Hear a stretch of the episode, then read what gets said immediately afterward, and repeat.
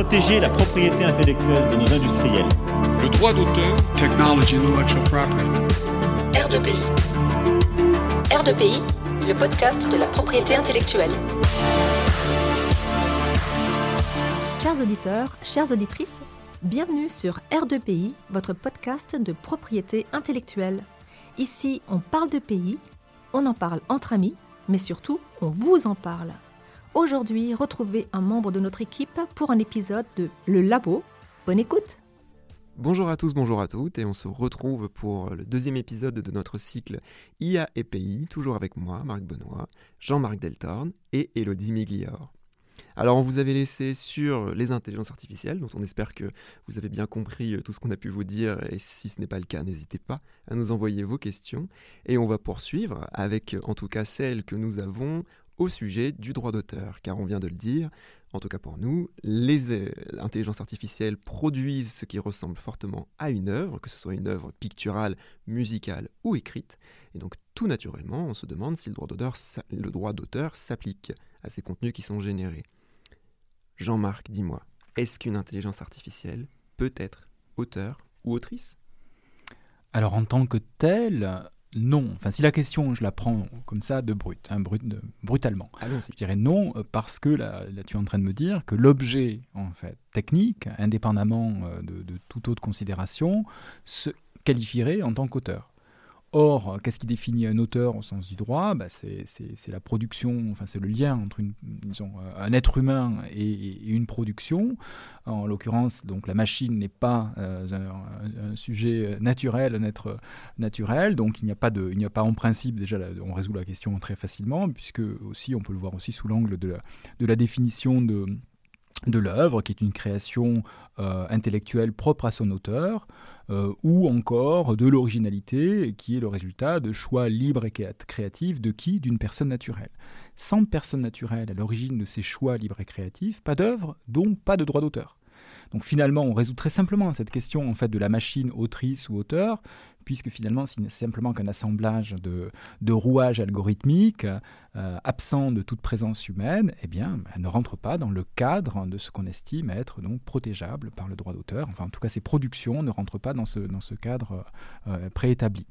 On pourrait se demander, du coup, s'il faut inventer une nouvelle catégorie, peut-être, d'entités Hein, une nouvelle forme de personnalité électronique hein, qui permettrait peut-être de résoudre ce, paradoxe, hein, puisque des choses sont produites, que tu disais enfin tout à l'heure, en tout cas qui ressemblent finalement à des, à des émanations, des artefacts qu'on qualifierait d'œuvres, par ailleurs, simplement sur la base de phénologie, enfin, phénoménologique de la production, donc ça ressemble. Euh, et donc, du coup, est-ce qu'il faudrait envisager euh, une nouvelle catégorie d'entités juridiques, hein, de personnalités, euh, qui permettent de pallier ce défaut, en fait, finalement, ce paradoxe Et la réponse personnelle, du coup, et je ne crois pas, parce que ça en ouvrirait alors peut-être une, sorte de boîte de Pandore avec des ramifications qu'on ignore et qu'on a du mal à anticiper, qui peut-être déstabiliserait cette architecture complexe dans laquelle on encadre finalement le, la création artistique, hein, notamment, mais pas que, puisqu'il s'agit aussi de logiciels, notamment dans le droit d'auteur.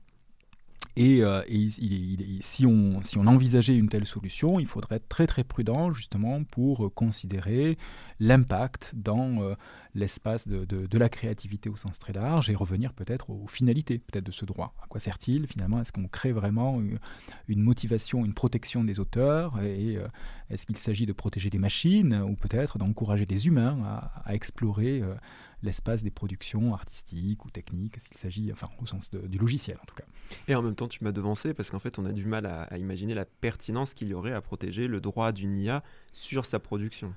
Voilà, alors certains l'ont pensé, hein. je pense que c'est pas, enfin, la question a du sens de toute façon, puisqu'on voit se produire ces quantités d'objets, on pourrait imaginer un droit de, des producteurs peut-être de ces systèmes, donc, mais quand même, on, parle quand même d'humain, à la fin, on mmh, n'est pas en train de parler d'un droit assigné à, à l'objet technique hein, en tant que tel. Donc là, euh, là effectivement, il y a, l'image très anthropomorphique de, de, cette attribution de propriété quasi cognitive à, des entités algorithmiques parce qu'elles produisent des décisions ou des, objets de manière générative qui, euh, qui ont par tradition, enfin qui sont euh, usuellement produites par des humains avec un effort intellectuel, un effort créatif, une intention. Et donc, partant de ce constat, on le projette finalement sur cet objet intermédiaire algorithmique qui, qui, qui fait surgir ce même type d'objet. Or, bien sûr, euh, à l'intérieur de cette machinerie technique se situent d'autres enjeux qui sont euh, euh, conformes à des objectifs préparés par des humains. Donc, avant de, déployer ces objets dans, le, comment dire, dans les applications qu'on peut utiliser aujourd'hui, s'il s'agit de Stable Diffusion, Midjourney ou DALI 2 par exemple pour les images, et bien d'autres pour le texte. On évoquait dans l'épisode précédent chat GPT, on pourrait évoquer dans l'espace musical, tout un tas d'applications aussi, euh, eh bien, il y a, on l'évoquait aussi dans l'épisode qui précède, donc un, préalable, hein, qui est une construction bien humaine, qui envisage les modalités de production de certains objets. Donc, si on veut regarder euh, finalement le euh, la présence hein, ou, l'absence de l'humain finalement dans la production euh, finale qui, surgit de la machine, il ne faut pas simplement s'arrêter à la machine elle-même, mais la voir en contexte, y compris dans ce qui précède finalement son déploiement, à savoir sa construction. Euh, donc on ne peut pas rarement, je veux dire, même la qualification de l'objet autonome me pose problème d'un point de vue presque pas philosophique, mais pratique, hein, puisque ça serait isolé complètement le, périmètre de cette machine de euh, l'espace dans lequel elle surgit, qui lui est un, terreau très organique et très humain, dans laquelle finalement, si on regarde, si on ouvre la boîte noire de l'IA, comme on dit parfois, on la qualifie de boîte noire parce qu'elle nous semble incompréhensible, ce qu'on verrait à l'intérieur de cette boîte noire, c'est tout un tas d'humanité, de présence d'humains un peu en creux, mais bien, bien, bien active, qui travaille euh, à, tout plein d'étapes finalement de sa réalisation et dont on trouve certaines fois, en tout cas, parfois le, reflet dans, dans, la production qui en surgit. Donc euh, je, reviendrai peut-être, enfin finalement, on a, j'ai, décliné la, possibilité d'une réponse sur le fond en disant, mais oui, forcément, puisque au sens du droit, il faut qu'il y ait un auteur, personne naturelle, pour qu'il y ait un droit qui, en, qui surgisse. Donc là, évidemment, si on dit c'est la machine et pas, pas sans humain, il n'y a pas de droit, euh, il n'y a pas d'auteur, il n'y a pas de création intellectuelle propre à son auteur, il n'y a pas de lien de personne, enfin, personnaliste entre le, le produit euh, et, et, et, le, et, le, créateur, personne naturelle, il n'y a pas de choix libre et créatif de qui D'un auteur, personne naturelle. Donc là, on, on on boucle vite la question. Mais en vérité, la question, on peut la poursuivre en allant chercher un peu en amont de la machine la possibilité peut-être d'une action en fait humaine qui, euh, qui, elle, pourrait être un enjeu de protection, puisque là, du coup, euh, se poserait la question d'un lien entre cette action humaine en amont et de la production particulière, donc d'un objet technique qui en découle.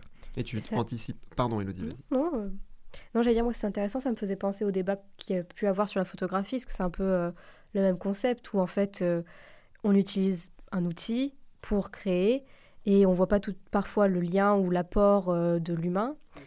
Euh, c'est un peu la même idée. Je sais pas si. Et effectivement, on a, dès lors qu'on a une intermédiation technique à l'intérieur d'une chaîne de production, par exemple artistique, mais quelle qu'elle soit, finalement, on peut s'arrêter au moment de la, de la photographie. On dit en fait l'image surgit de l'appareil. Or, euh, bien sûr, on a développé une pratique euh, donc jurisprudentielle euh, et, puis, et puis maintenant des normes, ce qui permet justement de penser autrement l'injection de créativité par le biais finalement ou à travers l'utilisation d'un objet technique. La question avait été débattue pour la lithographie, euh, finalement, et dans ces cas-là, ni la lithographie ni la photographie ne sont, le, ne sont la fin de l'œuvre euh, graphique. Mhm. Finalement, elles sont peut-être l'avènement d'un nouvel euh, Eldorado dans lequel peut peuvent surgir de nouvelles formes d'expression artistique. Ce qui peut être aussi, à mon avis, le cas avec ces nouveaux objets, même si, s'ils peuvent nous fasciner dans le réalisme de leur production. Ça n'interdit pas, je crois, mais on y reviendra peut-être, la possibilité d'une injection, finalement, d'une action, d'une intention créatrice, euh, y compris à travers des opérations peut-être qu'on est en train d'explorer, hein, d'envisager maintenant, nouvelles, euh, permises par ces, par ces nouveaux substrats créatifs, ces nouveaux intermédiaires. Effectivement, tu avais complètement anticipé ma question parce que si on écarte la machine comme étant auteur, en tout cas, on peut toujours chercher l'être humain qui serait alors auteur ou autrice de la production. Mais comme tu l'as dit, finalement, le fonctionnement de l'intelligence artificielle implique une pluralité d'êtres humains, puisqu'il y a les êtres humains qui ont conçu l'intelligence artificielle, le modèle qui fonctionne, et ensuite il y a l'être humain. Elodie, tu parlais dans l'épisode précédent de, Chat GPT qui fonctionne avec des prompts, c'est la même chose avec... Euh, non, pardon, c'est Midjourney, du coup, qui fonctionne comme ça, et en fait, à chaque fois, les, intelligences artificielles ont besoin qu'on les lance, qu'on leur demande une interaction avant de générer le contenu. Donc, Jean-Marc, est-ce qu'un être humain peut revendiquer un droit d'auteur sur un contenu généré par intelligence artificielle? Alors, bien sûr, tout ça s'évaluerait au cas par cas. Comme toujours, en fait, on regarderait, on examinerait dans le détail ce lien particulier qui, euh, qui associe euh, un humain à une production, une forme, l'expression peut-être d'une idée qui serait présente dans, l'espace intérieur de ce, créateur potentiel, à euh, ce qui en surgit, une forme exprimée. Et, on examinerait donc au cas par cas si oui ou non enfin, cet intermédiaire technique, algorithmique, a permis finalement la transposition de, cette euh, volonté créatrice euh, à l'objet qui en a découlé. L'expression de la personnalité de l'auteur. Et peut-être, donc là, du coup, avec ces termes très classiques, un peu la personnalité de l'auteur, ou plus, euh, plus euh, peut-être de manière plus, euh, plus moderne, disons, l'expression de ses choix libres et créatifs. Si l'objet technique qui s'interpose ne permet en aucune manière l'expression de ses choix libres et créatifs, il interdit des choix tout choix possible, ou il les rend strictement fonctionnels. C'est-à-dire qu'on fait, on a mis un opérateur intermédiaire qui noie, qui crée du bruit, indépendamment des choix initiaux euh, opérés par, par le créateur. Alors évidemment, on a cassé ce lien de causalité, même s'il ne s'agit pas forcément d'une causalité au sens mathématique, au sens logique très strict, mais ce lien, finalement, cette relation très, très tendue, presque organique, entre l'auteur et sa production, elle a été coupée. Dans ces cas-là, il est possible qu'il n'y ait pas d'œuvre puisqu'il n'y a pas justement l'expression de ses choix libres et créatifs, ou non pas en amont, dans l'intention de l'auteur, mais dans la production. Donc il faut pouvoir retrouver dans cette production finalement l'émanation de ses choix libres et créatifs. Mais par contre, je dirais, il est tout à fait possible qu'une action de l'humain en amont, y compris à travers euh, bah, l'usage des algorithmes, permette à la fois euh, l'expression initiale de ses choix, hein, donc on, peut, on, peut, en évoquer des exemples, mais de nouvelles formes d'ailleurs de choix. On parlait de la photographie il y a un instant, bah, peut-être que l'appareil photographique va autoriser de nouvelles formes de degré de liberté, de choix libre et créatif qui n'étaient pas envisagés par les techniques classiques de la peinture à l'huile ou, euh, ou de l'impression, de euh, je dirais, les eaux fortes ou la lithographie. Donc la photographie va être un nouvel espace d'une création de nouveaux degrés de liberté dans lesquels ces choix personnels des auteurs et ces intentions peut-être créatrices vont pouvoir s'exprimer. Donc je dirais là, en coup, encore une fois, le, il faut se poser la question des, peut-être, alors le terme technique degré de liberté peut-être pas forcément toujours très parlant, mais en fait justement de, de ces paramètres sur, lesquels on peut, sur lesquels on peut opérer pour pas forcément contrôler, Hein, c'est-à-dire, il ne s'agit pas d'avoir un contrôle absolu sur le produit final, mais opérer une commande qui va lier donc l'humain, initialement donc l'auteur potentiel, à sa production. Et il faut qu'il y ait cette possibilité, au moins. Dès lors que la possibilité existe, la possibilité d'un auteur aussi existe. Donc voilà. Et après, si elle n'existe pas, eh bien forcément l'auteur n'existe pas. Ou même s'il n'a pas opéré de choix, considérés suffisamment euh, libres. Sont, ces, lois, ces choix est par exemple déterminés par un espace strictement fonctionnel. Et dans ces cas-là, le, droit nous dit, ou les décisions de justice nous disent qu'il n'y a pas forcément l'expression suffisante d'un espace d'originalité, enfin d'un espace qui va permettre justement l'expression d'une originalité. Donc au cas par cas, mais bien sûr, enfin, je crois que c'est important de souligner, euh, aussi parce qu'on a tendance parfois à aller un peu vite pour nier euh, ou pour associer à l'émergence de ces nouveaux objets techniques la fin de l'auteur. On nous annonce parfois la fin de l'inventeur, la fin de l'auteur, justement parce que la machine prendrait le relais le pas, ou interviendrait d'une manière, suffisamment euh, soit active, soit, euh, euh, je dirais, opaque, enfin en tant, que filtre, dans la chaîne de production artistique. Mais je crois que la réalité est beaucoup plus complexe, et, tu as évoqué aussi, Marc, une autre dimension de cette complexité, c'est la pluralité des actions finalement et des rôles qui interviennent à l'intérieur de cette chaîne de production. Parce que souvent, aujourd'hui, on le sait, euh, finalement, dans les modalités de production de ces algorithmes, on n'a pas simplement un, codeur qui vient programmer euh, dans un langage qu'on ne comprend pas, euh, un, modèle, ou qui vient opérer des choix dans une architecture d'un réseau de neurones profond, etc., ou choisir des paramètres ou des hyperparamètres. Il y a aussi des choix dans les données, il y a aussi des choix dans la validation, il y a des choix peut-être dans la sélection de, l'objet final, des choix, comme euh, Elodie le mentionnait il y a un instant, dans les prompts, dans le, texte qu'on va initier, dans le, les, euh, je sais pas, encore une fois, d'autres types de paramètres, par exemple des variables aléatoires qui vont permettre aussi d'opérer des, euh, d'injecter peut-être une forme de sélection dans, ou d'orientation dans le produit final. Je vous donne un exemple, par exemple, avec les images, avec Stable Diffusion il est possible de... Alors, ces modèles, et c'est le ChatGPT en est un exemple assez extraordinaire, euh, ne permettent pas simplement de répondre à des questions qu'on pose à travers justement une formulation, nous donne la possibilité de... Euh, d'émettre donc une requête et, et, le système y répond. Mais le système y répond de manière contextuelle, c'est-à-dire qu'il garde en mémoire l'histoire des questions précédentes qu'on a posées. Donc on peut lui dire pose une série de questions ou répond aux questions qui vont suivre, par exemple à la manière de Shakespeare. si on le fait en anglais ou de Molière en français. Et, donc, on, peu, importe. en fait, il va garder en mémoire un contexte beaucoup plus large. Et si bien que dans le registre du texte, comme dans le registre des images, on peut opérer des inflexions successives sur euh, les modalités d'expression, par exemple, d'une image. Donc on dit, voilà, je te propose une image, partons d'une image que j'imagine à partir d'un prompt. Euh, donc, je, Snoopy sur la Lune, c'est un exemple, par exemple. Et puis, la, première image va nous faire euh, nous permettre un certain nombre de choix. Disons, quatre choix vont être proposés. Et on va en sélectionner une. On va dire, bah, prends la, troisième et euh, rends-la un tout petit peu plus triste ou vous voyez, modifiez-la d'une certaine manière. Et puis on peut itérer sur cette première modification en appliquant une seconde formulation qui vienne infléchir pas à pas euh, l'image initiale qui a peut-être été générée par un système algorithmique de manière euh, peut-être complètement euh, automatique, on va dire, sans injection de personnalité à ce premier stade, mais la personnalité de l'auteur peut surgir dans les inflexions successives qui vont influencer, dévier, finalement guider euh, le système algorithmique vers quelque chose, dans, euh, étape après étape, qui manifeste à, un certain stade, et qu'il faudrait qualifier, bien sûr, au cas par cas, justement, la personnalité de l'auteur. Donc vous voyez que dans ces cas-là, ces modalités algorithmiques, un petit peu comme si on appliquait un filtre avec Photoshop, peut-être que le premier carré qu'on va dessiner avec Photoshop n'est pas suffisant pour justifier d'une originalité qui mériterait l'attribution d'un droit d'auteur. Par contre, l'application de filtres successifs, d'opérateurs, successifs manifeste dans sa séquence, dans son ensemble, euh, eh bien, un, choix personnel euh, qui justifie une protection. Mais donc là, vous voyez, c'est plus dans la séquence des actions qui, au fond, finalement, extrêmement classique dans les modalités de création euh, en, art. En réalité, en dessin, voilà. c'est la même chose. On part d'un brouillon, il y a plusieurs couches sur un tableau de peinture.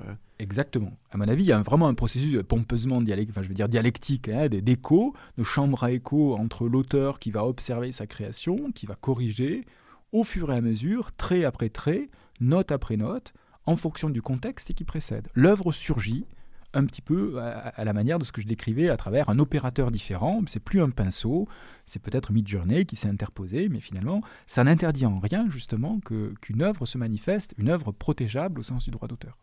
Oui, parce que ce que tu décris souvent, en fait, euh, sont opposés à, la reconnaissance du droit d'auteur au profit de, ces œuvres générées par intelligence artificielle. C'est souvent, les arguments sont de deux ordres. C'est-à-dire que d'un côté, soit on va accentuer sur l'aléa, l'aléatoire, en disant que finalement, le, fonctionnement de la machine, de, l'intelligence artificielle ne dépend pas euh, même de la personne qui envoie le prompt, et que comme euh, cet aléa survient, eh bien, il empêche l'originalité, il empêche la créativité et l'empreinte de la personnalité.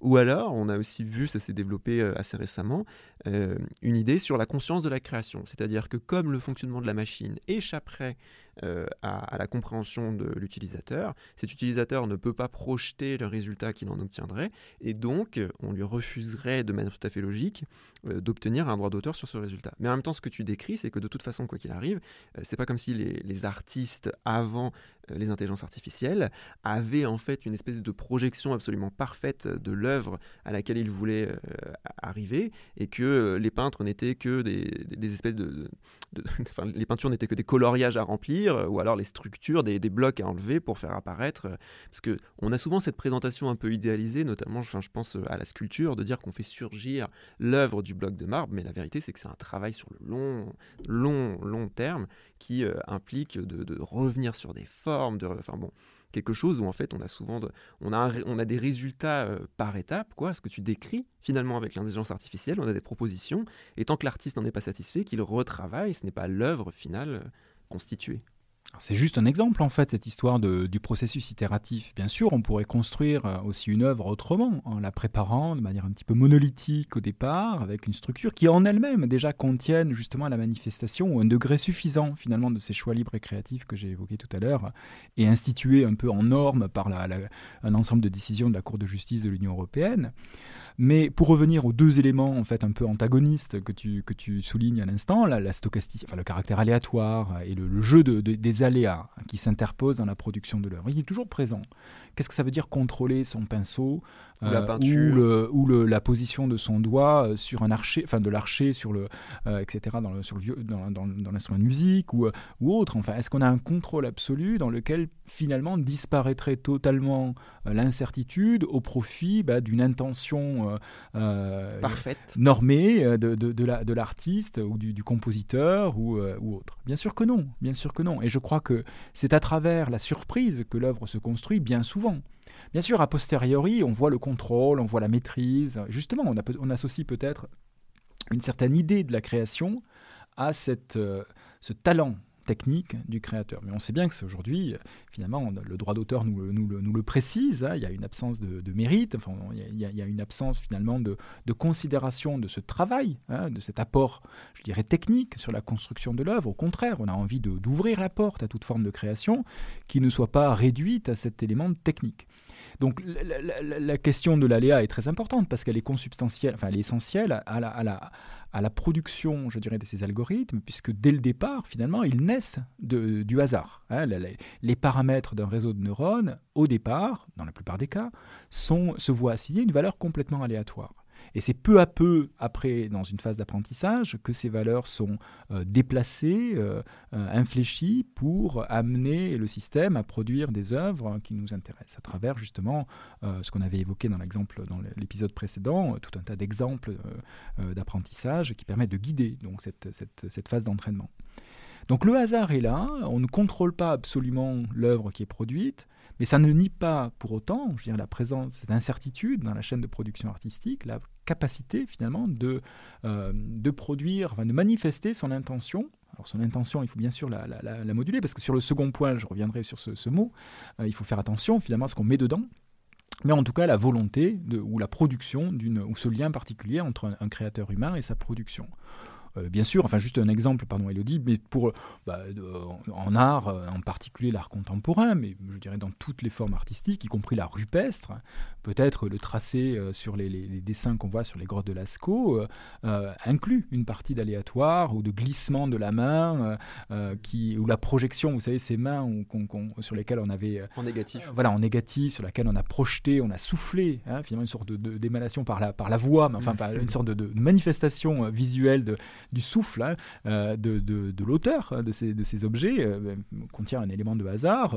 Euh, si vous considérez les exemples classiques chez plus récents, bien sûr, ça va être Jackson Pollock qui, qui va percer d'un trou un pot de peinture, qui va agiter au-dessus d'un tableau. Il n'a pas un contrôle absolu sur le déploiement des gouttes de peinture qui vont se projeter sur, le, sur la toile. Bien sûr que non, évidemment, les exemples en, art contemporain abondent, mais finalement, quand on regarde n'importe quelle œuvre, cet élément du hasard, elle, elle fait partie, je dirais, de, la, du substrat à partir duquel naît l'œuvre. Second point, euh, alors peut-être que Elodie, tu voulais non, dire. C'était pour rebondir sur ça, sur euh, le fait que un des arguments, c'est qu'il y a cet élément de hasard, mais en réalité, il y a aussi une autre partie qui n'est pas du tout hasardeuse, quand on utilise par exemple Midjourney, on voit très bien la différence entre ceux qui connaissent l'application, qui savent euh, quel type euh, de mots utiliser. Il y a quand même une certaine technique en fait en réalité. Qui se développe, oui. Oui, qui se développe. On voit les personnes qui vont l'utiliser pour la première fois et ceux qui l'ont déjà utilisé par exemple plusieurs fois. Et donc, peut-être qu'en ayant une certaine image en tête, ils vont savoir quel choix opérer pour avoir exactement ce qu'ils ont en tête. Et donc, ça reste moins hasardeux que ce qu'on peut penser. Oui, voilà. Et après, c'est vrai que si le hasard prend le relais de manière absolue de l'intention humaine, c'est-à-dire que ce hasard qui appartiendrait au code et pas à l'humain qui, qui injecte par exemple quelque chose. Dans ce cas-là, il n'y a plus la possibilité. C'est une sorte de, brouillard euh, total qui écrante finalement l'artiste ou l'auteur initial de, toute production qui, pourrait en surgir. Donc évidemment, dans ces cas-là, il n'y a pas d'œuvre. Mais c'est des cas très, très, très, c'est des cas limites. C'est des cas un petit peu pathologiques. Donc il ne faut pas s'y arrêter non plus absolument. Il faut voir que le hasard fait partie finalement euh, euh, est un outil peut-être au service de la création, comme toute autre forme d'instrument qu'on va utiliser, soit pour faire des œuvres graphiques ou, euh, ou autres. Par ailleurs, sur le second point, la conscience. Alors qu'est-ce que ça veut dire la conscience d'une œuvre? Est-ce que justement le, le, le, fait que euh, conscience de la, création, la conscience de la création, voilà. Est-ce que le fait d'avoir une, de, de, ne pas avoir une conscience absolue de la création euh, interdit peut-être donc la, possibilité d'une œuvre protégeable? Mais là encore, non. En fait, qu'est-ce que ça veut dire avoir une conscience absolue? Prenons l'exemple encore de Jackson Pollock. Bon, il a peut-être une appréhension, je dirais une idée, mais c'est la manifestation de cette idée à travers ce moment où il va guider le pot de peinture percé avec cet instrument fabriqué qu'il a imaginé euh, pour produire pas à pas peut-être donc cet objet qu'il avait peut-être de manière assez floue en tête, mais pas complètement, je dirais, de manière figée. Donc la conscience était peut-être une sorte d'anticipation d'une volonté, en fait, de, se manifester au monde à travers justement ce, relais d'un pot de peinture. Mais c'est la même chose, je pense, aujourd'hui avec, ces objets algorithmiques. Alors, euh, il peut y avoir une, une appréhension, une envie, par exemple, à travers un prompt particulier, donc une requête particulière, d'aller dans une certaine direction, hein, de produire une image dans une certaine direction et que peut-être à travers un certain nombre de choix, s'il s'avère suffisant pour qualifier justement ce niveau d'originalité qu'on attend pour mériter euh, donc d'une certaine manière l'accès aux droits d'auteur, donc il est possible donc du coup que euh, en, dépit d'une absence de conscience hein, de, l'objet final précise, on, manifeste malgré tout suffisamment de choix, encore une fois libre et créatif, donc pour, pour, pour produire une œuvre. Donc je crois que c'est et d'ailleurs bon, on le sait aujourd'hui, hein, je dirais l'art brut abonde d'exemples dans ce sens. Est-ce que le, est-ce que est-ce vous, euh, l'artiste qui crée sous sous LSD par exemple, sous l'emprise de la drogue, de drogue euh, d'hallucinogène, sous euh, un moment de folie, est-ce que je sais pas Antonin Artaud est auteur parce qu'il n'était pas forcément toujours conscient de son de ce qu'il écrit? Enfin vous voyez, c'est, c'est évidemment ça, ça nous amène dans des débats très très très très large où euh, il semble aujourd'hui que la question de la conscience, peut-être, n'ait pas été, euh, ne soit pas forcément le pivot principal, en tout cas au moins, de l'attribution d'un droit d'auteur. Hein, bien sûr, il, y a, il, faut établir un lien entre une personne et une création et la possibilité de ces choix, la manifestation de ces choix, de ces choix particuliers, quoi, qu'une personne peut, peut, peut émettre et réaliser. Alors du coup, est-ce que ça veut dire que on peut considérer en fait les intelligences artificielles comme de simples outils. Alors, simple et peut-être euh, mal choisi, mais l'intelligence artificielle n'est ni plus ni moins qu'un appareil photo, qu'un pinceau, c'est-à-dire un instrument qui permet à un être humain de générer une œuvre. Alors, euh, oui, je pense essentiellement, et pourtant. Donc je vais juste qualifier parce que non parce qu'en fait voilà c'est qu'à dire il y a quand même des choses où euh, où on voit surgir aujourd'hui des particularités de ces objets-là, dans leur capacité générative, qui n'étaient pas forcément euh, anticipées dans leur totalité, euh, dans les outils antérieurs, dans, donc dans les émanations techniques qui permettaient de créer. Par exemple, donc euh, euh, le pinceau classique, l'instrument de musique. Si vous posez votre violon sur le côté, il va difficilement tout seul faire surgir une, œuvre. Hein. donc il faut il faut l'activer et c'est ce, lien particulier. Donc là, on, a l'idée véritablement de l'outil hein, contrôlé qui est la manifestation causale d'une intention, le geste de l'artisan. Euh, qui, euh, qui, transmet la force de, mécanique de son bras par euh, le levier du marteau, par exemple, à, au clou auquel il s'applique. Et là, il y a une sorte de chaîne causale directe dans lequel ces questions d'intention, de, de, bruit, de stochasticité disparaissent, d'une certaine manière. Et pourtant, il y a, comme, tu disais, euh, même dans la sculpture, le burin parfois glisse et fait surgir peut-être des, fissures qu'on n'avait pas envisagées et qui se trouvent à la fin le lieu d'une originalité aussi, le, chemin par lequel finalement s'immisce la créativité et, et, permet à l'auteur peut-être d'envisager de nouvelles formes qu'il n'avait pas forcément saisies, euh, anticipées consciemment au préalable. Donc ça, c'est euh, un, premier point. Et le, second point, effectivement, qui, malgré l'existence, en tant qu'outil, effectivement, c'est indéniable. Le second point, par contre, c'est que, effectivement, à la différence donc, de ce que j'évoquais tout à l'heure avec le violon, euh, il, semble qu'il soit possible, simplement en énonçant une intention, de laisser dérouler l'algorithme pour qu'il produise des artefacts qui ressemblent finalement à des créations. Et là, la question ne va pas être une question, à mon avis, de droit d'auteur, nécessairement, qu'on a réglé à travers les deux premières questions que tu as posées. Euh, je crois, hein, je crois que c'est relativement carré, mais peut-être d'une autre nature. Parce qu'il est clair, à mon avis, que quelque chose est perturbé par euh, l'avènement de ces nouvelles entités techniques dans le champ de la créativité, qui n'est pas forcément euh, anticipé par le droit de la propriété intellectuelle, mais qui va quelque part entrer dans le régime économique où vit l'artiste.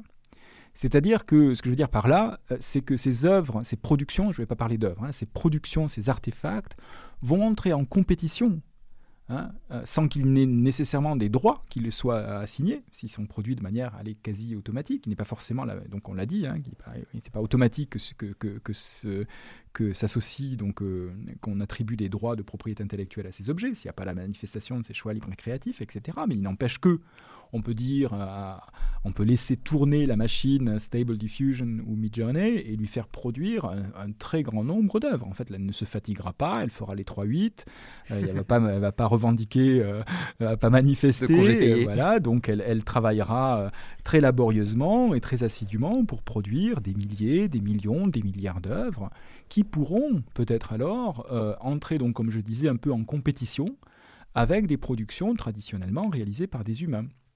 Et là se pose la question effectivement d'une perturbation du marché de l'art. Hein. Donc, puisque finalement, on a une saturation de production à caractère artistique dans la, perception qu'on peut en avoir, qui vient en gros se confronter à des œuvres euh, normalement traditionnellement produites par des humains et dont ils, donc quelque part, tiraient profit. Hein. ça veut dire euh, mettre du beurre sur les épinards euh, ou, euh, ah vendre un jingle, par exemple, à la fin du mois. je vous donne juste un exemple avec une entreprise anglaise, une start-up qui s'appelle JukeDeck, qui a été créée, donc je crois que c'était en 2000, 2015 ou 2017, je ne sais plus exactement, enfin bon, qui, visait à produire donc des, de, de, la musique, mais pas forcément des œuvres pop, je dirais, qui fasse le, sommet des, hit parades, mais euh, simplement, de, plus modestement, des, jingles, des musiques d'ascenseur, des musiques de fond, des musiques pour les jeux vidéo, des musiques qu'on aurait tendance presque à vouloir ignorer parce qu'elles sont, euh, elles entrent un petit peu dans l'arrière-plan de nos vies, mais qui sont essentielles pour un marché à la fois euh, bah, de, ces, de ces espaces, quand on va dans une galerie marchande, il y a de la musique, quand on va dans un jeu, il y a de la musique qui nous accompagne, quand on va dans un ascenseur, il y a de la musique qui nous accompagne. Et donc, souvent, bah, ces musiques sont traditionnellement créées et, associées à des droits, des droits d'auteur. Donc, ils viennent faire vivre tout un univers de, créateurs euh, qui en bénéficient. Il ne s'agit pas, encore une fois, de faire les sommets des hit parades, mais encore une fois, ça fait vivre des gens. Or, euh, donc, euh, JukeDeck, donc cette boîte anglaise, produit des, un algorithme qui marche très bien d'ailleurs, qui, produit avec un certain nombre de degrés de liberté limités. On a le droit de, modifier un tout petit peu euh, la nature de la musique, un tout petit peu l'intensité, mais le résultat est complètement passable et, euh, suffit finalement à euh, illustrer un jeu vidéo, euh, agrémenter le, temps dans un ascenseur, etc. Faire passer des slides sur un PowerPoint. Voilà, par exemple. Or, le, slogan avancé par l'entreprise dès sa conception était complètement transparent. Il nous disait à l'époque, eh bien, pourquoi payer quelques centaines de dollars un, un, musicien, un auteur humain pour un jingle que notre plateforme peut réaliser pour la modique somme de 21,99$. Donc vous voyez que là, l'intention, c'est une intention quelque part de... Euh, économique. Hein. Il ne s'agit pas, on ne parle pas forcément de droit d'auteur, il n'y a pas de droit d'auteur sur cette production. Oui, c'est libéral. C'est, voilà, c'est, et, et, alors, euh, pour la petite histoire, euh, quelque temps, il, y a quelques, il y a deux ans, tout à coup, un peu plus, deux ans et demi, euh, Jukedeck disparaît du radar, alors qu'elle marchait très bien. Ah. Et elle disparaît du radar. Pourquoi? Parce qu'elle a été rachetée, il s'avère, par ByteDance, donc la, la maison, l'entreprise propriétaire de TikTok. Euh, parce qu'on sait effectivement que d'une part TikTok est fondé justement sur cette association entre une musique euh, et euh, prenante voilà, et une vidéo, et que peut-être que TikTok ou ByteDance ont l'intérêt à développer des, des, compétiteurs d'autres types d'entreprises ou de plateformes comme Spotify, comme on connaît aujourd'hui. D'ailleurs, Spotify aussi investit largement dans, dans l'IA pour d'autres raisons. Donc il y a, y a, y a aujourd'hui une, une perturbation du marché des créateurs, mais elle n'est pas forcément encadrée par le droit d'auteur nécessairement, mais plutôt par d'autres types de, droits, peut-être des formes de, parasitisme artistique qu'il faudrait peut-être regarder dans certains cas ou euh, de, de droit de la concurrence. Mais donc c'est peut-être dans ce registre-là qu'il faudra envisager l'impact en fait de ces, de ces plateformes algorithmiques sur en fait la masse de ce qu'elles peuvent produire. Sur la masse de ce qu'elles peuvent produire. Et puis on fait le fait qu'effectivement, ça va enlever du travail, pour dire simple, hein, euh, à des humains qui normalement euh, étaient euh, ceux qui contribuaient à, créer ces, objets, ces jingles, c'est dans, dans, un exemple qu'on a, a vu récemment dans une conférence à Paris, les les, les, illustrateurs qui vont, qui vont créer des, des couvertures, par exemple, d'ouvrages dans des magazines. Euh, tout un tas d'activités qui étaient, euh, qui, dans lesquelles finalement les, euh, la créativité d'humains se, se, manifestait et qui, et qui permettait justement peut-être à un groupe de, créateurs de, vivre ou de vivre un petit peu mieux. Donc là, on risque très probablement de survivre. Voilà, c'est ça, c'est parfois aussi à la limite. Et donc là, peut-être que justement, euh, quand, Elodie a raison, c'est parfois des questions de survie et que peut-être que justement en enlevant simplement euh, allez, 20% de cette sorte de mm, comment dire de, de, euh, de ressources, hein, on risque peut-être d'interdire à, un groupe d'humains de, de, participer à cet effort créatif et de, et de vivre de leur, de leur, de leur art d'une certaine manière. Parce qu'en général, c'est plutôt des artistes peut-être plus précaires qui vont faire ce type de d'œuvre pour compléter des revenus, alors qu'un artiste plus établi, il a moins de chances d'être euh, menacé par l'IA parce qu'on va vouloir euh, contracter avec lui pour la personne et non pas spécialement pour les résultats, mais pour la personnalité, pour euh, le, style, enfin la, personne et ce que ça représente. Et donc c'est peut-être plus ce type d'artistes qui sont qui sont en danger. Mais alors, en même temps, euh, bon, loin de moi l'idée de, vouloir défendre le capitalisme à tout prix, mais j'ai quand même l'impression qu'on est en train de décrire en fait un processus qui n'est jamais euh, que ce qu'on connaît euh, dans le milieu économique depuis l'industrialisation, c'est-à-dire que à partir du moment où un procédé peut être fait par une machine en quantité supérieure à l'être humain, l'activité de l'être humain n'a plus aucun sens. S'il ne peut pas se distinguer par sa qualité, non, justement, c'est là que revient l'intérêt de l'être humain, c'est s'il se distingue par sa qualité, s'il arrive à combattre la masse par sa singularité. Mais en fait, c'est depuis des siècles, il y a des métiers qui disparaissent parce que l'industrie arrive, parce, qu'en fait c'est ça, hein, les le processus que tu décris Jean-Marc, d'avoir une massification de contenu, euh, très certainement ça arrivera demain, mais ça, fait, ça, ça c'est déjà arrivé dans beaucoup d'autres euh, milieu économique. Et dans ces milieux économiques-là, on ne s'est pas mis à s'émouvoir. J'ai l'impression qu'en fait, il y a une réaction un petit peu disproportionnée euh, vis-à-vis de l'art parce que c'est peut-être jusqu'ici un, domaine qu'on imaginait euh, protégé ou sacré. Et maintenant qu'on se rend compte qu'on est capable de le faire, bon, bah, en fait, les levées de boucliers ne sont jamais les mêmes que celles qui ont toujours existé jusqu'ici. Et puis, en fait, à mon avis, elles seront vaincues exactement de la même manière. quoi. Mais dans ce que tu disais aussi, Elodie, c'est-à-dire que finalement, parce que ce que tu, les artistes qui, par leur production, savent se distinguer, trouveront toujours du travail.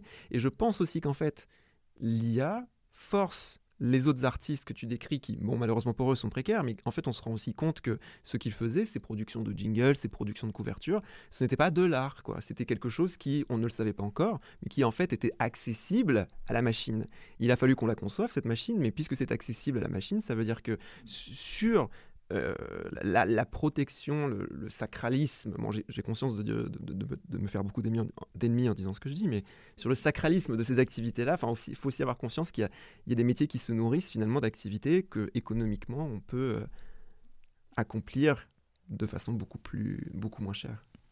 Alors je viendrai en défense de ces petits auteurs, de ces petits créateurs, forcément parce que tu m'y invites, mais, euh, mais parce que je crois effectivement qu'on ne sait pas justement ce que ça veut dire. Petit auteur, grand auteur, il y a des effets de mode certainement, il y a des gens connus, il y a des effets euh, marketing qui s'attachent à des noms mhm. plutôt qu'à des réalisations et ça suffit. Euh, et pourtant, alors il y a deux choses dans ce que tu dis Marc qui m'intéressent, je trouve, enfin sur lesquelles je voudrais juste rebondir. D'abord, deux éléments. Tu as dit le mot singularité, peut-être ce serait une invite à la singularité.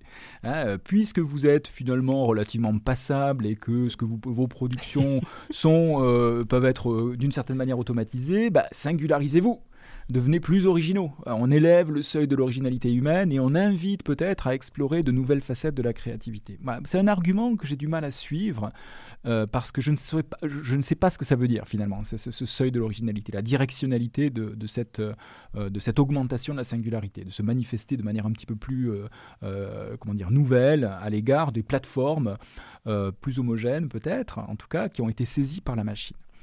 Mais sur ce second point, en fait, enfin sur ce, que je viens justement de dire, il y a quelque chose que je trouve intéressant. C'est que d'une part, euh, les machines ont, bénéficié de cette créativité, même modeste, hein, des humains, à un moment donné, pour justement venir prendre le relais de leur créativité qu'on vient nier.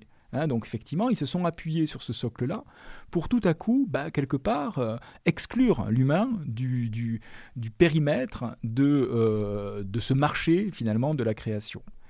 Par ailleurs, en faisant ça, il y a quelque chose comme euh, de l'ordre d'un danger, moi en tout cas que j'envisage un petit peu de, d'uniformisation. Un petit peu. C'est pas si évident que ça, que lorsqu'on parle en tout cas de l'exemple dans lequel j'essaie de me positionner, de ces productions à la, à la chaîne, on va dire, dans lequel justement il n'y a pas ce rôle de l'humain qui viendrait infléchir, guider, tenir les rênes de Stable Diffusion pour, le, pour l'amener sur un terrain où puisse s'exprimer de nouvelles formes d'originalité, y compris à travers l'algorithme. Donc la machine produit à la masse, et dans ce cas-là, je crois qu'elle ne fait que, d'une certaine manière, pas simplement produire des objets de masse, mais reproduire finalement un terrain, un terreau préalable à partir duquel finalement le modèle s'est construit. Donc ce qui risque de se produire dans ce cas-là, finalement, c'est que, et ça revient, ça va, je vais revenir, retomber sur mes pattes à un moment donné avec la propriété intellectuelle et sur les fonctions peut-être de cette, ce droit d'auteur. À quoi sert-il? Pourquoi existe-t-il? Euh, Que cherche-t-il à accomplir? On aurait à ce moment-là peut-être une énorme, euh, une pléthore de production, une quantité exorbitante d'objets, artefacts non protégeables peut-être, qui ressembleraient à des œuvres, mais qui petit à petit viendraient quelque part compléter un périmètre de, de, la créativité sans chercher à explorer au-delà, parce que simplement le système, on va, je vais dire techniquement, j'ai employé un, mot qui va faire peur, mais interpole et non pas extrapole. C'est-à-dire qu'il reste dans une sorte d'espace euh, délimité par l'ensemble des œuvres qui l'ont constitué au départ. Et donc il ne cherche pas justement à casser le moule dans lequel on l'a conçu, dans lequel il a été pensé. Alors même que d'une certaine manière, c'est peut-être la fonction du droit d'auteur, en protégeant justement, en absence de toute considération arbitraire et subjective de mérite, justement en incitant euh, l'humain à explorer. Et finalement, on va bénéficier de cette richesse, je dirais, génétique, euh, d'expérience, aussi de, de, vision personnelle, pour aller envisager des choses complètement impensables le jour d'avant. Donc l'humain extrapole là où la machine interpole. Et c'est un vrai problème, je pense, que si on n'invite pas suffisamment les humains à explorer euh, de manière un peu euh, se placer en aventurier euh, de, l'art pour oser justement aller chercher ailleurs ces, réponses finalement qu'on aurait sinon sous la main à travers cet état des lieux finalement de la, de la création. Eh bien on va perdre quelque chose. Et je crois qu'un des éléments du droit d'auteur c'est d'être cette invite à l'exploration humaine, en l'occurrence, parce que la machine ne peut pas encore, alors je ne sais pas ce que sera demain, bien sûr personne ne sait, mais pour l'instant, elle, reste confinée dans un espace relativement restreint, celui qu'on a, dans lequel on l'a véritablement forgé. Donc le danger, en fait, c'est que si on dit, voilà, ces, choses-là existent, et on n'a pas de mécanisme incitatif qui viennent protéger ou inciter ou motiver l'humain à créer, on va quelque part bah, limiter hein, finalement la capacité, enfin pas la capacité, mais l'expression euh, des formes à peut-être simplement euh, celle, celle proposée par la machine. Peut-être que les humains se diront, bah, c'est pas la peine que je cherche à faire 5 euh, ans d'études, 10 ans d'études aux beaux-arts ou sur les bancs des, conservatoires pour maîtriser cet instrument. S'il suffit que je, je, laisse faire une machine, je, simplement je demande, fais-moi une œuvre à la manière d'eux et poum, ça, ça arrive. Donc en tout cas, c'est un vrai débat et je crois qu'il nous ramène peut-être d'une certaine manière à, à ces fondements du droit d'auteur qui sont certes pas aussi romantisés que ce que je propose. Hein. C'est beaucoup plus compliqué que ça. Il y a des éditeurs et des producteurs derrière tout ça, bien sûr. Une industrie. Mais, mais, euh, mais en même temps, je crois que si on les envisage sur le fond, on pourrait y voir aussi peut-être une force incitative, une force exploratoire qui viennent justement nous permettre d'aller d'aller au-delà de ce qu'on connaît. Et je crois que j'ai un peu peur, enfin c'est pas peur, mais je peux en imaginer que si on, ne préserve pas cet espace de l'exploration, eh bien on, pourra, on pourrait se satisfaire finalement d'une production de masse Hein, de choses qui ressemblent à des formes euh, artistiques, mais qui, n'émanent pas directement, en tout cas, euh, d'une exploration humaine. Ben, merci pour toutes euh, ces précisions et pour tous ces éléments. Donc, après toutes ces précisions sur les productions de l'IA, est-ce que l'IA peut être auteur ou autrice, ce serait intéressant maintenant de se concentrer sur euh, quelque chose qu'on a pas mal évoqué dans l'épisode 1 et qui est un peu euh, le nerf de la guerre, c'est les données. Puisque pour pouvoir créer, les intelligences artificielles doivent être nourries de données et potentiellement pour tout ce qui est intelligence artificielle euh, créatrice de contenu ou non, ces données peuvent être protégées par le droit d'auteur, par exemple. Et est-ce que le droit permet de faire ça, tout simplement? De, se saisir de, ces données protégées à l'heure actuelle, eh bien, il, y a des, licences, enfin, il y a des, droits qui sont ceux des auteurs qui permettent, qui interdisent la reproduction, par exemple, de leurs œuvres. Donc il y a un périmètre, un droit exclusif, celui de l'auteur, si son œuvre est originale, enfin s'il y a auteur, l'œuvre est, originale, euh, donc qui, qui, euh, permettent finalement de, poser des limites. Et on peut imaginer que des auteurs refusent, par exemple, certains usages de leurs œuvres à certaines fins, et pourquoi pas Ça peut être un, espace finalement qui viennent limiter l'usage par la machine. Mais la question est très compliquée. Là, je suis en train de, l'éluder un tout petit peu avec cette réponse facile, que je ne souhaiterais pas trop longue parce que j'ai conscience que l'épisode est peut-être un peu long. Euh, mais mais euh, euh, il, est bien cette, cette, cette discussion sur l'utilisation des œuvres, y compris à travers des usages algorithmique pose un certain nombre d'ouvertures finalement qui, qui, euh, qui, sont assez fondamentales d'ailleurs sur euh, ce qu'il est possible de faire avec une œuvre ou pas. Est-ce qu'on reproduit une œuvre de manière technique par exemple si jamais ce qui surgit par exemple de l'algorithme ne ressemble en rien à l'œuvre première Ou bien donc faut-il une identité entre l'entrée et la sortie pour qualifier euh, une atteinte à ce droit de reproduction euh, Et là, la doctrine euh, discute de ce sujet, bien sûr, c'est pas si simple. Hein. ou, bien faut-il considérer que œuvre ou un ensemble d'œuvres je dirais encore une fois, digérées par l'algorithme, se, se disperse à l'intérieur plutôt d'une forme paramétriques, on pourrait peut-être des données qui individuellement ne sont pas donc protégeables, mais qui permettent malgré tout de se saisir de caractéristiques de ces œuvres premières pour en reproduire euh, certaines équivalentes. Alors du coup, l'œuvre n'est pas reproduite, mais pourtant elle dépend quand même malgré tout de, ce, de cet accès à une œuvre, une œuvre originale, par exemple première. Et puis entre les deux, dans ce modèle, se déploient des données qui elles-mêmes donc sont pas forcément la représentation d'une œuvre strictement parlant, mais l'œuvre se retrouve comme distribuée à l'intérieur de l'ensemble de, cette architecture euh, euh, paramétrique de ce très vaste réseau de neurones. Donc là, on, a un ensemble de questions qui sont posées justement par euh, d'abord l'accès à la donnée protégée, et l'utilisation successive, à la fois en termes de reproduction au moment où on l'intègre dans ce modèle, mais qu'on peut considérer quelquefois comme une reproduction d'ordre strictement technique, donc là on peut imaginer euh, des exceptions, euh, ou bien euh, qui, qui, comment dire, qui se manifeste cette reproduction à la sortie si finalement on retrouve dans l'objet qui surgit des correspondances avec l'objet premier, ce qui est vraiment là je dirais la matière première de, du droit d'auteur, de la, de la contrefaçon en tout cas, c'est trouver cet alignement, cet appariement entre euh, une forme originale de, dans l'objet dans d'origine reproduite dans l'objet contrefaisant potentiellement contrefaisant. Donc là, on, vient de trouver le, comment dire, cette, cette, correspondance et on peut justifier alors d'une contrefaçon. Alors, elle est, elle est difficile à mettre en œuvre, cette, correspondance, si l'objet est complètement...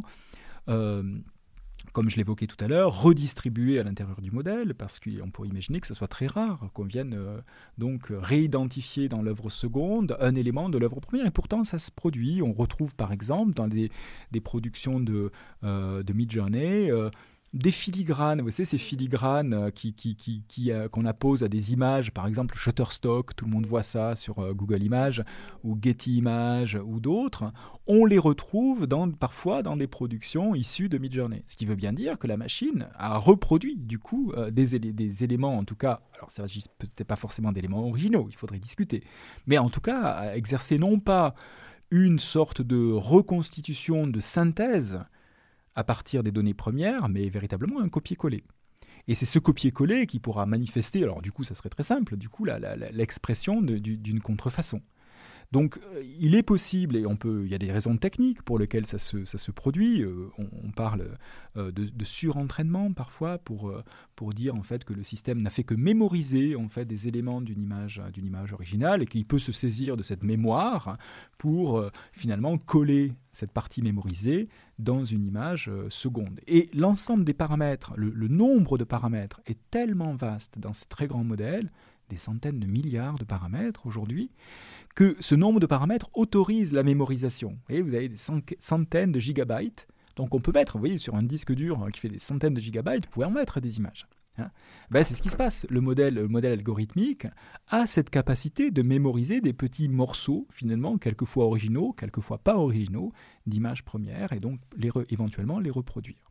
Même si on peut imaginer par ailleurs qu'il y a une décomposition sous forme de données à l'intérieur de l'espace paramétrique donc de l'espace du, euh, du, modèle algorithmique. Donc il faut, euh, c'est pas si simple en vérité. Euh, je dirais cette décomposition parfois elle est, elle est trompeuse. On peut dire, on pourrait, la plupart du temps, effectivement, elle, elle, elle interdit l'association d'un la persistance d'un droit d'auteur sur cette donnée individuelle, parfois des collections, des groupes de paramètres à l'intérieur du réseau de neurones reproduisent, donc capturent malgré tout sous une autre, un autre format, mais c'est comme un format de codage. Hein. on est passé de JPEG à, PNG, ben, c'est quand même une image. Hein, voyez Donc là, on a changé le format. Le format, c'est un réseau de neurones, mais l'élément encodé reste protégé. Et dans ces cas-là, il faut être un petit peu prudent, et c'est assez compliqué, je veux dire, à la fois techniquement et, euh, et juridiquement, de retrouver, de retrouver la trace finalement de cette, de cette euh, contrefaçon éventuelle. Et aujourd'hui, il y a des exceptions aussi qui ont peut-être été euh, mises en place pour euh, faciliter euh, l'utilisation des données d'entrée. Oui, alors effectivement, donc dans, la directive Single Market, le DSM, il y a des exceptions de fouilles de données qui permettent dans un contexte, mais assez réduit, hein, mine de rien, sur des, des utilisations à caractère scientifique par exemple, d'avoir accès à des données protégées pour des usages donc non commerciaux. Euh, et dès lors qu'il y a des, usages à caractère commercial, le, les, entités qui déploient ces images peuvent interdire aussi un certain type de mettre une mention à travers un no, l'équivalent du no robot qu'on met parfois sur les pages internet, donc euh, interdire par là la capture de ces, données. Mais, euh, mais je crois que même ça ne suffira pas forcément. Enfin, je dirais cette exception est intéressante à un certain niveau dans un contexte relativement limité, mais le domaine de la recherche, encore une fois, il faudra bien le qualifier, et on a peut-être encore euh, une expérience à construire autour de, cette notion, euh, et, du, périmètre temporel dans lequel il s'applique.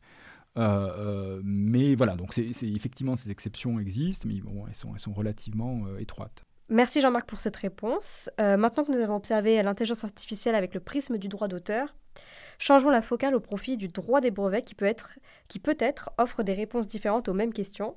Mais on reverra ça dans un autre épisode. Voilà qui conclut cette partie de l'épisode IA et propriété intellectuelle partie 2. Ne manquez pas la suite et donc l'épisode 3 dans les semaines suivantes. Merci de nous avoir écoutés et à très bientôt. Merci d'avoir écouté R2PI, un podcast proposé par le CEPI. Retrouvez notre actualité sur le site du podcast et sur nos comptes Twitter, Instagram et LinkedIn. Les liens sont en description d'épisode.